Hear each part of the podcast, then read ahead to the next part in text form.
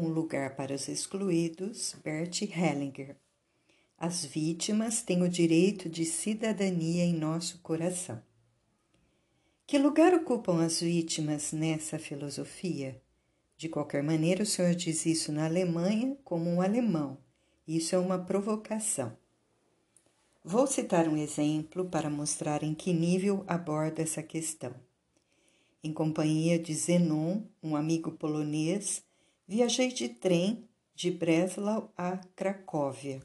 Meu amigo me contou que em Cracóvia havia um grande bairro judeu. Quase todos os judeus que ali moravam morreram. Também a Galícia está completamente vazia, era habitada em larga escala por judeus. Esses judeus não têm hoje um lugar no coração de muitos na Polônia. Ao que disse meu amigo, muitos comentam que os judeus mereceram isso. Portanto, o antissemitismo ainda é forte na Polônia. Eu imaginei essa cidade e me perguntei como se sentiam as pessoas ali. Então vi em volta da cidade, com meu olhar interior, um grande círculo de pessoas querendo entrar nela sem conseguir. São os judeus que moravam lá e também os que moravam na Galícia. Eles estão fora, diante da cidade. No último dia de minha permanência em Cracóvia, fui visitar o antigo bairro judeu. As casas ali estão todas intactas, pois em Cracóvia não foi destruída. A sinagoga ainda está lá, na porta das lojas ainda constam os antigos nomes em hebraico. Eu me entreguei à minha percepção. De repente, vi os antigos moradores olhando pelas janelas com os olhos desgastados pelas lágrimas. Foi essa sua imagem interna? Essa foi a minha imagem. Eu realmente vi e senti isso e me entreguei à minha percepção. Nesse mesmo dia, fomos a Katowice para uma palestra noturna. O evento foi realizado no Grande Teatro da Filarmônica. Muita gente não conseguiu entrar. O salão estava superlotado, eram mais de mil pessoas. Eu lhes contei a minha vivência e lhes disse que faltava na alma o que faltava na alma de muitos poloneses. Disse-lhes que precisavam trazer de volta todos os judeus que moravam na Polônia e dar-lhes um lugar em seu coração. Isso abriria inacreditavelmente suas almas. Viajei também através da Silésia. Lá existe muita terra inculta. Na região industrial da Alta Silésia, muitas fábricas estão fechadas. A terra está abandonada. Os silesianos estão fazendo falta, simplesmente estão faltando. Sua ausência é uma tremenda perda para essa paisagem.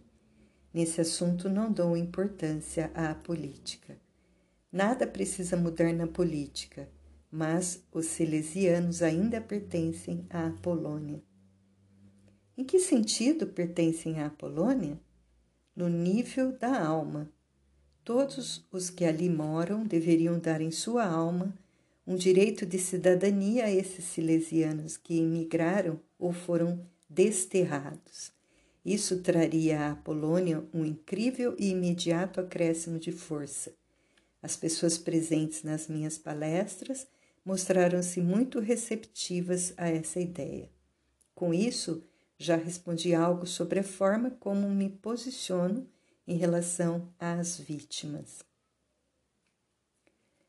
A mesma coisa vale para a Alemanha? Os judeus precisam ter um lugar aqui? Naturalmente. Onde? Estou pensando em Berlim, com o enorme e muito contestado memorial de Peter Heisman, recentemente inaugurado. Os judeus precisam ter o direito de cidadania em nosso coração Aqueles que me atacam não dão realmente um lugar aos judeus. Eles fogem dessa confrontação, dessa contemplação, olhando apenas para os perpetradores. Na medida em que não dão aos judeus um lugar em sua alma com amor e respeito, tomam-se exatamente iguais aos perpetradores que condenam. Eu me distancio dos perpetradores. Por onde o Senhor sabe que os seus críticos não dão lugar aos judeus? Quero dizer, dar-lhes um lugar em seu coração.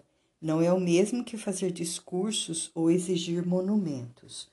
Quando estive na Polônia e me entreguei às minhas percepções, olhei também naturalmente para os perpetradores de ambos os lados que fizeram tudo isso. Os alemães, os russos, os próprios poloneses, todos, porém, eu não me ocupei deles. Somente as vítimas possuem esse direito.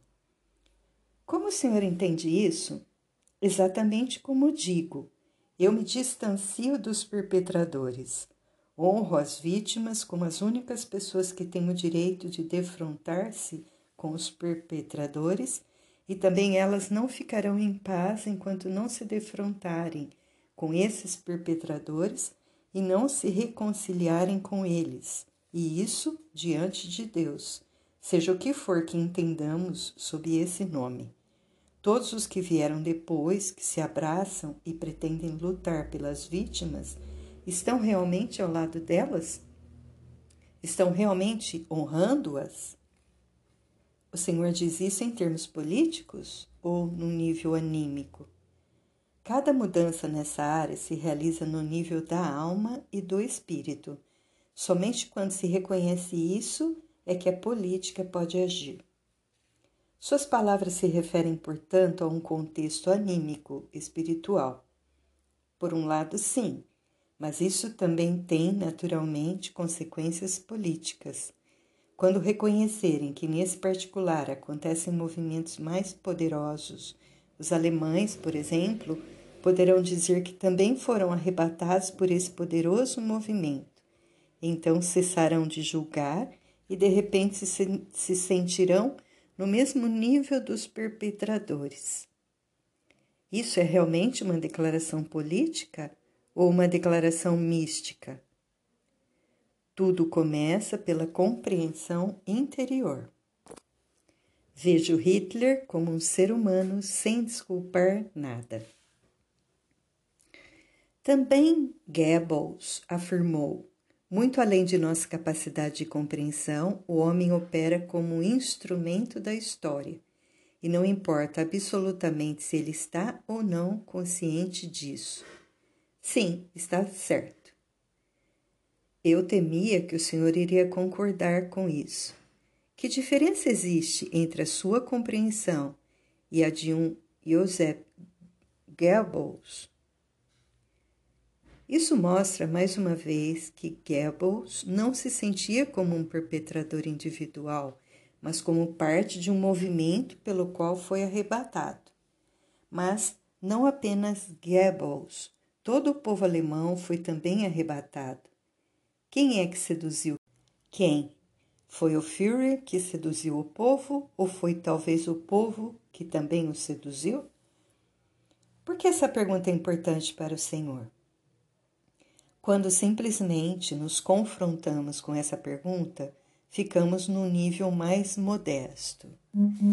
Em Strange Meeting, um poema de Wilfrid Evan, um homem que na véspera apunhalara um inimigo de guerra, morre por sua vez e chega ao reino dos mortos. Os dois adversários se olham nos olhos e se perguntam: o que foi tudo isso e para quê? A frase final do poema diz: Let's us sleep now. Vamos dormir agora. Então, tudo passou. Essa atitude de sentir-nos envolvidos em algo muito diferente do que habitualmente pensamos torna-nos modestos, então cessa a arrogância. Nessa visão, perpetradores e vítimas, nazistas ou não, deixam de desempenhar papéis pessoais. Nesse movimento da história, todos eles se encontram no mesmo barco. Reconhecer isso, em última análise, é uma realização em termos religiosos. Os ataques contra o Senhor estão frequentemente no nível político-ideológico. Suas afirmações o convertem, para muitos olhos, num Hellinger marrom, até mesmo num antissemita. Eu tentei desarmar isso, mas aqui se evidencia o que certa vez condensei num dito: um touro é cegado pelo seu próprio pano vermelho. Quando as pessoas ouvem enviado de Deus, é o fim. Elas investem contra isso sem se darem o trabalho de investigar ou de ler o que está por trás disso. Por isso eu pergunto mais uma vez pelo contexto. As pessoas que foram longamente afetadas pelas consequências e pelas questões que a época nazista deixou nas almas leem o seu texto sobre Hitler com olhos diferentes daquelas que se engajaram politicamente pelas vítimas. Por que o Senhor lança essas frases no espaço público de uma universidade, onde não há lugar para os processos anímicos e ensaios filosóficos? Isso é provocador. Quem precisa então desses insights? Quem segura o pano vermelho não pode vê-los. À medida que digo algo a respeito, algo se põe em movimento, mesmo que não se chegue a uma solução. Mas a tranquilidade com que alguns se recostam e dizem: Mas eu sou tão bom, fica um tanto perturbada. Como o senhor chegou a essa conclusão? Eu presumo que eles se sentem antes fortalecidos e se tornam inquisidores, fica fácil para eles. Fico pensando: o que se passa em quem combate isso? Deve ter ido de encontro a alguma coisa em sua alma, senão não o mobilizaria tanto. Nesse momento, ele esbarrou num problema pessoal do qual tenta fugir. Por princípio, não me preocupo com o que ele faz com minhas palavras, pois com isso perderia minha liberdade e também a minha capacidade de percepção. Por que devo constantemente estar fazendo sinais a alguém se receio que ele os interprete erradamente? Também não digo essas coisas a título pessoal, mas no contexto de um movimento. Digo isso como parte de um conflito que deve ser carregado e não recuo. O Senhor é um desmistificador? Em relação à sua própria pessoa, gostaria de perguntar-lhe que efeito o Senhor produz com isso? Ainda não, não está claro qual é o efeito que isso faz. Está em aberto, não o sabemos. Contudo, existem efeitos. Nas escolas públicas de ensino superior da Baviera foram proibidas as constelações familiares. Coisa semelhante acontece em Hamburgo. Na Suíça, o seu nome foi incluído na mesma lista que a seita do Reverendo Moon. O método das constelações familiares foi colocado em disponibilidade, pessoas cancelam suas inscrições em seminários porque têm medo. Isso não são efeitos? Isso é uma parte do conflito. Qual será o efeito definitivo? Só se verá em 20 anos. E eu não me deixo dissuadir por esses argumentos mais aparentes. Eu disse isso antes do filme De Untagag. Nota do tradutor, exibido no Brasil com o título A Queda, Os Últimos Dias de Hitler. Esse filme reacendeu a discussão numa base mais ampla e é espantoso ver em que medida os alemães ainda estão fascinados por Hitler e quão pouco, no fundo, isso foi superado. Eu dou essa contribuição, de modo geral, para colocar esse campo em movimento e mostrar soluções. O senhor assistiu de um tagag? Não, para mim esse capítulo está encerrado. Posso encarar Hitler como um ser humano sem desculpá-lo de nada. No que ele fez, eu o vejo como alguém tomado a serviço. Um ponto chama a atenção e o filme parece confirmar isso. Ninguém conseguia esquivar-se de Hitler, não é incrível? Até o fim, ninguém conseguiu esquivar-se dele. Speer ainda o visitou no bunker.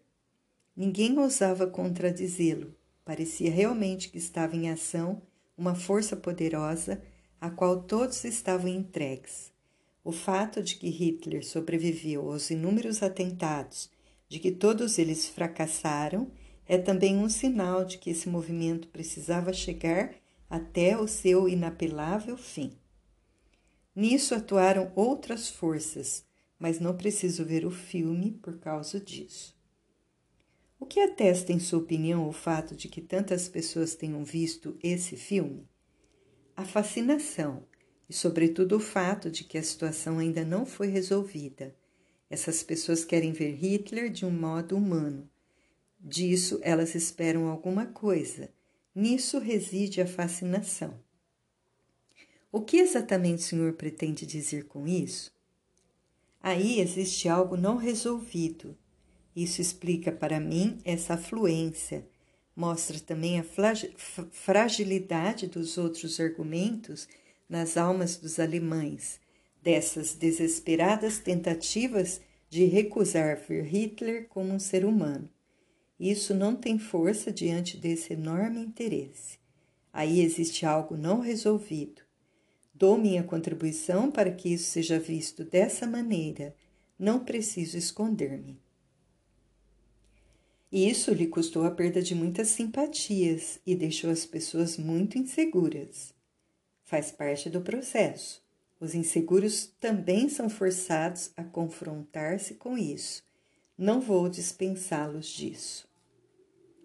Muitas pessoas, inclusive de seu círculo mais próximo, teriam gostado que o senhor respondesse aos ataques contundentes e difamantes. Sim, é claro, mas decidi não me manifestar a respeito. Não consinto em ser puxado ao nível dos agressores. Isso é tudo o que eu digo a respeito. Qual é o seu lugar quando o senhor fala disso? Senhor o diz como um indivíduo ou como parte de um movimento? Os insights que tenho, eu os vivencio como dádivas. Os efeitos que a técnica das constelações já produziu não decorrem de minha iniciativa. Também não exijo absolutamente nada, não faço publicidade. Isso se desenvolve do interior a partir de uma força própria. Essa força não é minha, e quando escrevo esse texto sobre Hitler, como no livro God's Gedanken, Pensamentos de Deus, ele também resulta de uma compreensão.